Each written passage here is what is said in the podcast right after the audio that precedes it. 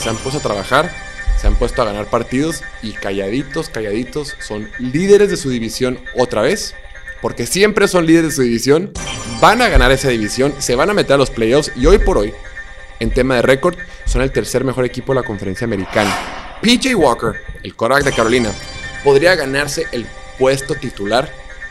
PJ Walker, el tercer quarterback en papel de las Panteras de Carolina, podría ser titular una vez que todos estén sanos. ¿Qué pasó con los Bengals?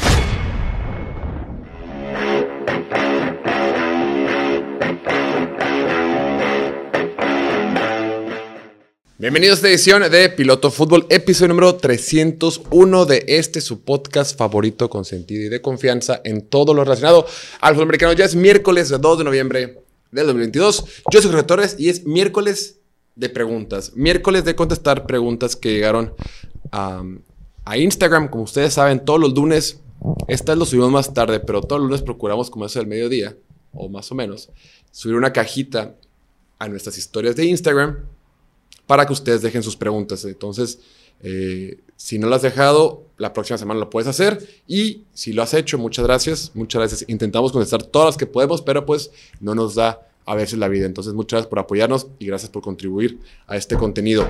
Antes de empezar, suscríbete. Si nos estás viendo aquí en YouTube, suscríbete, es gratis y apoyas mucho este canal, ¿no? Es una manera de apoyarnos de forma gratuita y te lo agradecemos mucho. Ok, empecemos. Bueno, rápidamente, dos noticias que salieron el día de ayer. El Tyrant de los Leones, TG Hawkinson, uno de los mejores Tyrants de la NFL, firmó con los vikingos de Minnesota. Minnesota siente que tiene un equipo de Super Bowl o siente, siente que tiene un equipo con el que puede competir. Tiene su nuevo head coach que es de mente ofensiva con Kevin O'Connell y ¿sabes qué? Tenemos que darle más armas a esta ofensiva de Minnesota. Esta ofensiva de Minnesota le faltan, le faltan jugadas explosivas. Si tienes a Justin Jefferson, si tienes a, a Dalvin Cook, pero no tienen jugadas explosivas en el juego aéreo. Y no que TJ Hawkinson sea un jugador explosivo, pero mínimo te da más variantes o te puedes despejar ciertas jugadas para darle más espacio a Justin Herbert, Justin Herbert, a Justin Jefferson de ser explosivo. Y después, la otra noticia es que Chase Claypool, el receptor estrella, bueno, el receptor titular de los Steelers de Pittsburgh, firmó o fue intercambiado con los, con los Chairs, con los Bears, hoy siendo de, de variedad, con los Bears de Chicago por una segunda ronda. O sea, Steelers, que ya es un equipo malo, se va a hacer más malo tenía un buen grupo de receptores, un buen trío de receptores. Y Chicago, que parecía ser que estaba soltando gente, ¿no? Se deshizo de sus dos mejores defensivos, eh, Roquan Smith y, este, y Robert Quinn. Y ahora firma un receptor. Qué bueno, porque lo hemos dicho, la ofensiva de Justin Fields cada vez se ve mejor. Y creo que es muy positivo que le agreguen un receptor talentoso como Chase Claypool. Entonces creo que fue una buena movida de ambas partes. Me hubiera gustado más ver a Chase Claypool en un equipo como Kansas City o como... Me hubiera gustado verlo en un equipo como, como, como Green Bay o inclusive Dallas, un, lugar donde pudiera tener más impacto. Pero pues bueno, es lo que hay, es lo que nos tocó el día de hoy. Ahora sí, vámonos contestando sus, sus preguntas. Y dice así, corre y se va. Aquí lo tenía y no sé dónde lo dejé. Ok, rápido. Dice, nos pregunta Nicolás Garay M.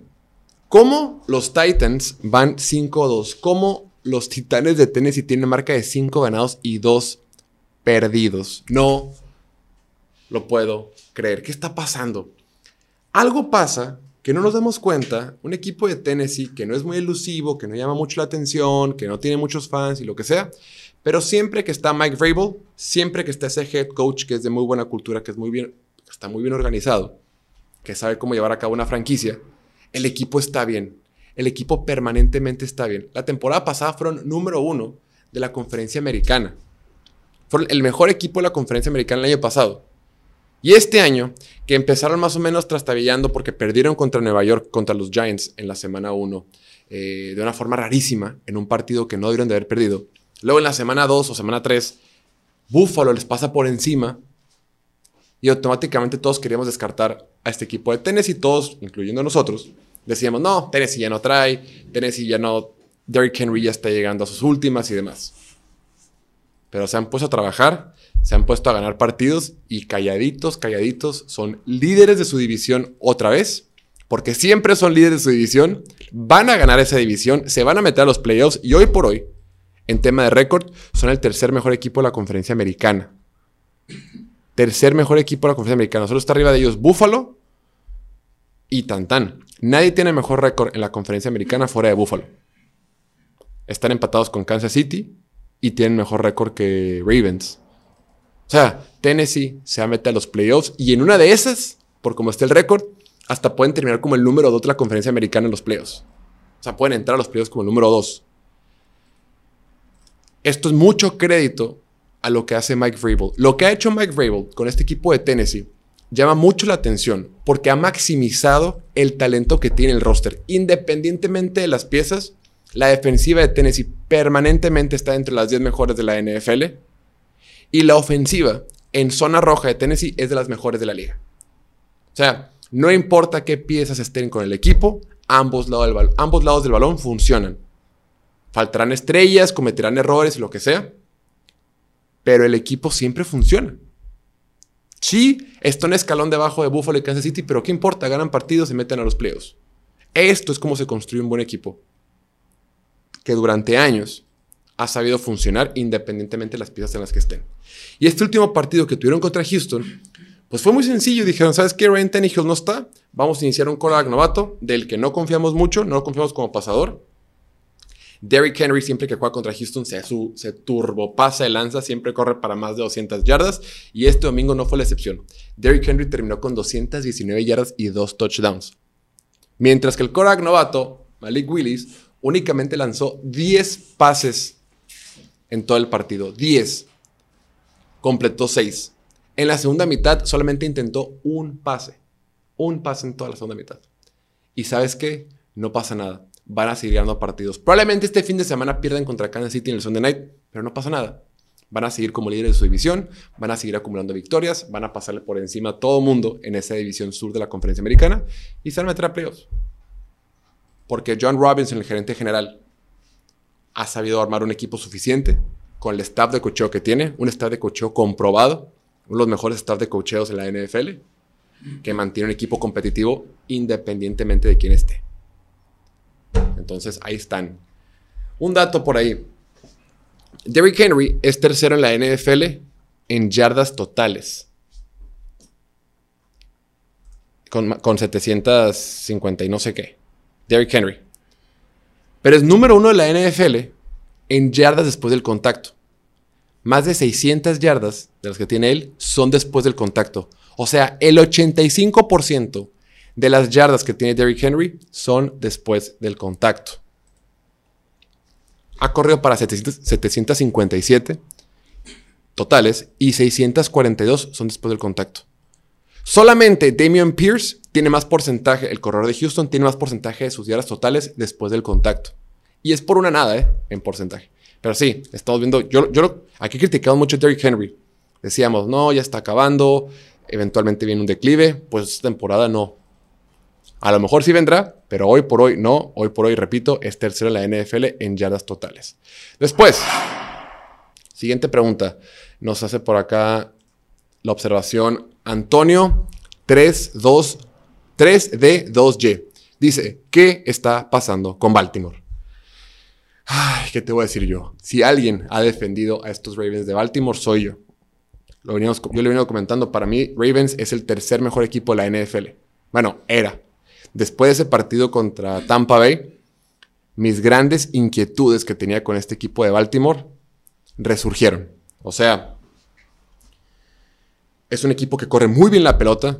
De acuerdo con Football Outsiders, la página donde sacamos las métricas que mide la eficiencia, la ofensiva por tierra de los Ravens es número 3 de la NFL. Son muy eficientes, lo hacen bastante bien. Dominan a sus rivales por tierra. Tanto con cualquiera de sus corredores, sea Kenyon Drake, Gus Edwards, J.K. Dobbins cuando estaba, o el vivo Lamar Jackson. lo hacen de diferentes formas. El tema es que el juego por aire está desaparecido. El juego por aire no existe. Y son diferentes temas. Entre que no está eh, Rashad Bateman, entre que ha estado ausente de vez en cuando Mark Andrews, entre que la línea ofensiva no está bloqueando tan bien, pero si es entre es una, entre que es una cosa o es otra, simplemente no está funcionando el juego por aire. Y si tú quieres ser uno de los mejores equipos de la NFL, tienes que tener un juego por aire que funcione. Y hoy por hoy, Lamar Jackson no lo está haciendo.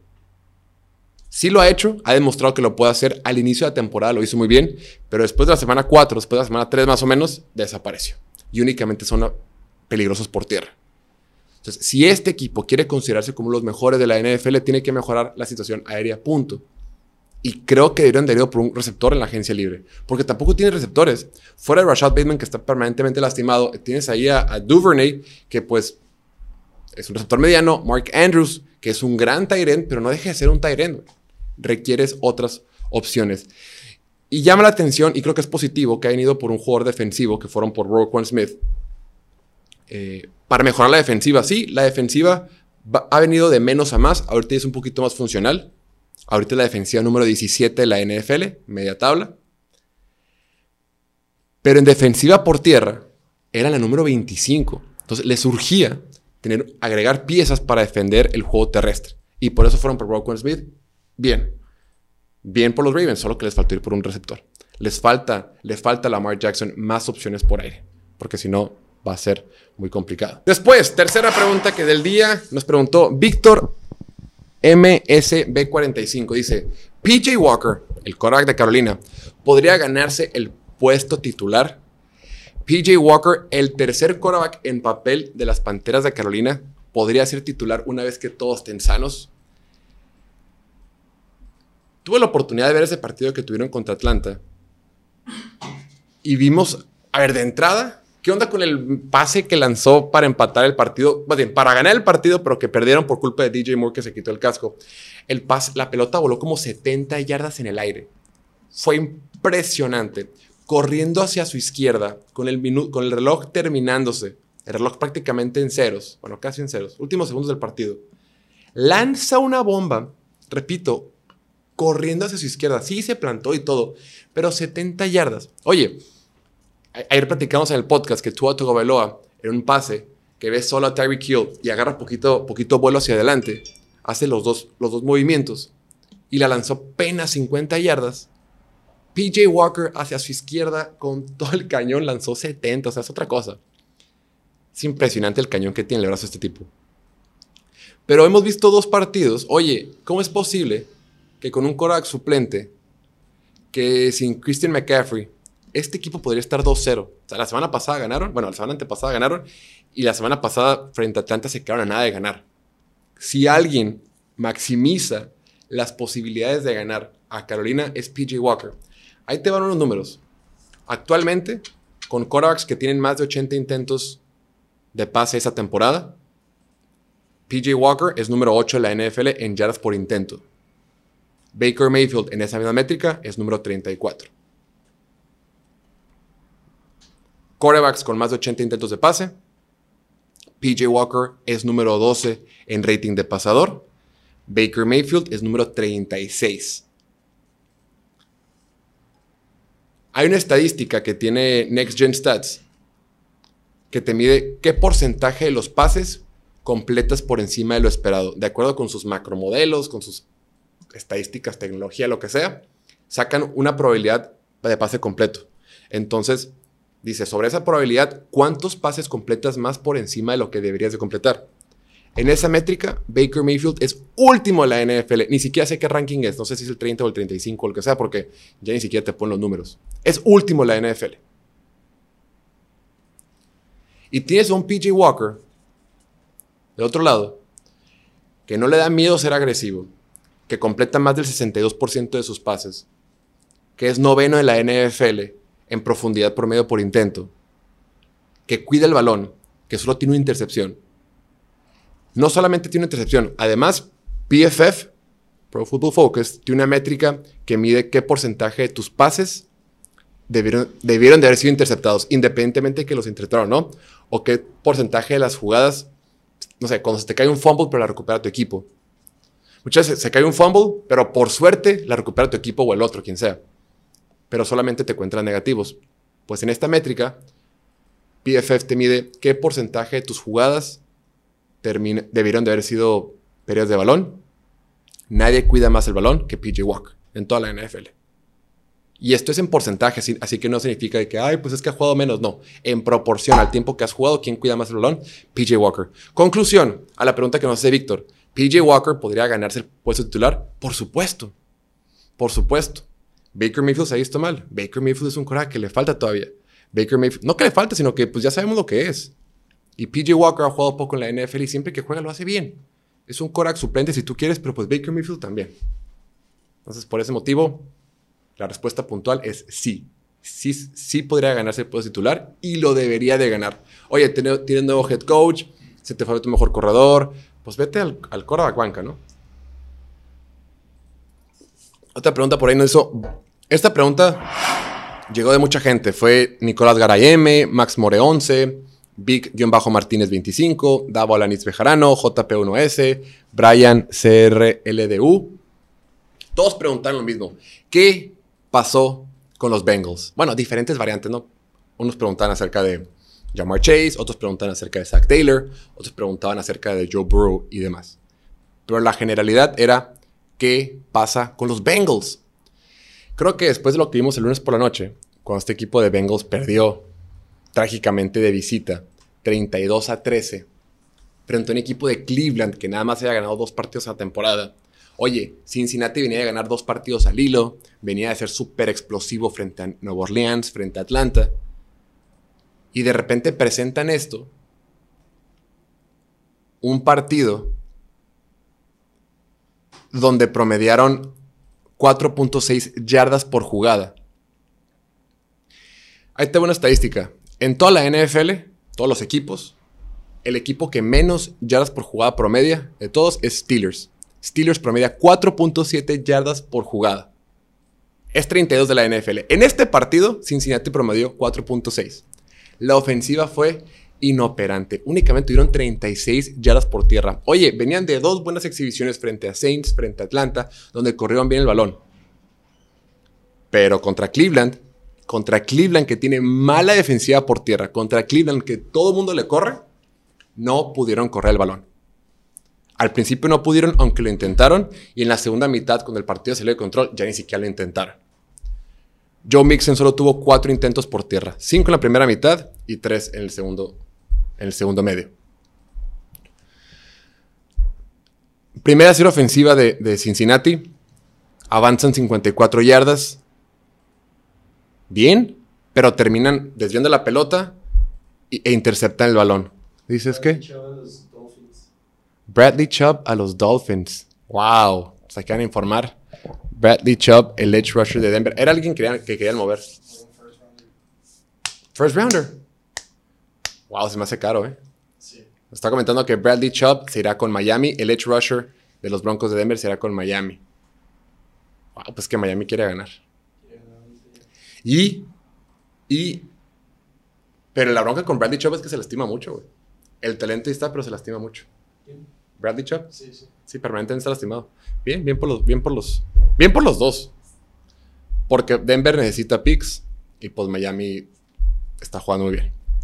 Pero bueno. Entonces, empezó muy bien Cincinnati, 54 yardas por una pelota que se desvía, le intercepta y dices, bueno, no pasa nada. Las siguientes seis series ofensivas de Cincinnati produjeron un total de 41 yardas y solo 4 primeros y dieces. Patético. Súmale que por ahí tu pateador falló un gol de campo, por ahí, por ahí falló un punto extra. Y es cierto que no estaba Jamar Chase, pero la ofensiva sigue sin, sin, funcionar. Los mismos problemas, las mismas dudas que teníamos de Cincinnati cuando inició la temporada, resurgieron el lunes por la noche. Los sacks, tuvo cinco sacks. Joe Burrow. Siete veces le pegaron a Joe Burrow. Pensábamos que más o menos, oye, contra Atlanta se vieron bien, contra los Saints se vieron bien a lo mejor la línea ofensiva ya está mejor. Pues sí, solo que Atlanta es número 32 en presiones generadas y los Saints número 27. O sea, se vieron bien contra mala, contra mala competencia, pero cuando tuvieron que jugar contra TJ Watt en la semana 1, o contra Micah Parsons en la semana 2, o ahorita contra Miles Garrett, batallaron. O sea, Cincinnati, si se enfrenta a buenos pass rushers, batalla. Y Joe Burrow, cuando batalla, pues hacen sacks. Entonces, las mismas preocupaciones que habíamos tenido sobre Cincinnati siguen ahí. Solamente se quitaron cuando jugaron contra Saints y contra Atlanta. Pero contra Cleveland todo se manifestó. Y ahora las broncas para Cincinnati es que se lastimó su mejor corner, Chidobe Uzi, de la rodilla, que parece ser que va a estar fuera toda la temporada. Al momento de esta grabación, no sé si, no sé si, no sé si se ha confirmado o no, pero probablemente esté ausente muchos partidos. DJ Reader, su tackle defensivo, todavía no regresa y se nota. Y del otro lado, pues Cleveland, tanto que los habíamos regañado, tanto que los habían regañado por no correr la pelota, correr el balón, Nick Chubb hizo lo que quiso y tranquilamente ganaron el partido. Súmale que soltaron algunos pases, no estaba Jamar Chase y lo que tú quieras, pero en esencia las broncas de Cincinnati son las mismas. Mala línea ofensiva y un juego por tierra que no puede operar. Después, ya se está acabando el tiempo, nos pregunta Richie Tomate en Instagram, nos dice, ¿por qué son tan tibios en Green Bay para buscar receptores? Richie, yo me pregunto exactamente lo mismo. Pero a ver, vamos por partes. De entrada, de entrada,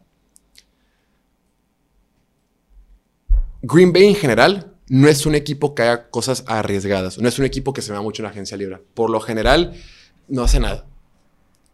Green Bay como destino no es muy atractivo para los agentes libres. A los agentes libres no les gusta ir a Green Bay por el frío, porque está lejos, porque es un pueblito chiquito. Entonces es difícil traerse gente a Green Bay y también es difícil que la cultura de Green Bay se traiga gente. Eso es de entrada. Pero para mente de ellos, para mente de Brian Gutekunst, el gerente general, se han hecho muchos esfuerzos por mejorarlo. Oye, recientemente trajeron a Randall Cobb, receptor favorito de, Aaron Rodgers. Esta temporada trajeron a Sammy Watkins, que en teoría es un buen receptor 1, en teoría.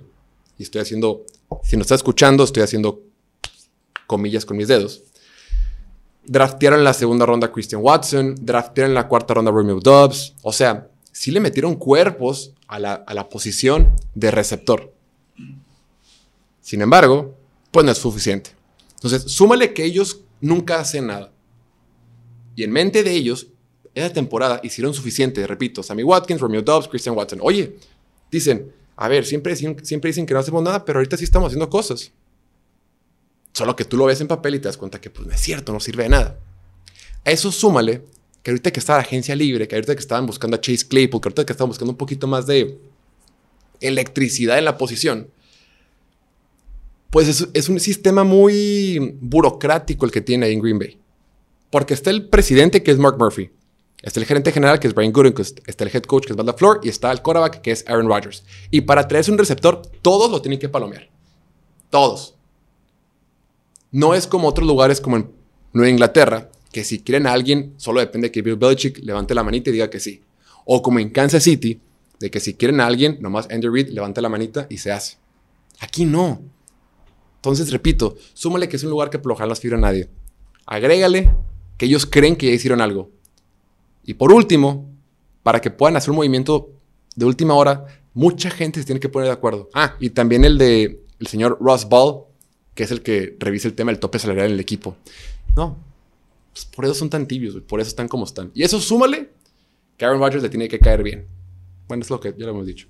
En fin, es el motivo. Y después, última pregunta que nos llegó, ya para irnos, antes de irnos, dice Carlos Navas 4 y también Stacy Anka. Nos, nos preguntaban, ¿comienza la caída de los Giants y Jets? Y también acerca de la opinión de Zach Wilson. Lo veníamos comentando. Vamos primero con los Giants. Los Giants no es caída. Esto es lo que son. Un equipo que puede jugar más o menos bien a la defensiva y que tiene un super corredor con Saquon Barkley, que tiene un quarterback decente con Daniel Jones cuando corre la pelota y que con trucos, con magia, con engaños, con trucos, con sí, con metiéndole sazón a la ofensiva, variedad, creatividad, pueden mover el balón pero que están limitados porque Daniel Jones no es un buen quarterback pasador y además no tiene receptores. Aún así ya tienen seis victorias y ya como está la conferencia nacional, probablemente van a meter a playoffs. Oye, y eso es súper positivo para lo que estaban. Entonces, ahí están los Giants. Yo lo he venido diciendo desde, desde hace mucho tiempo.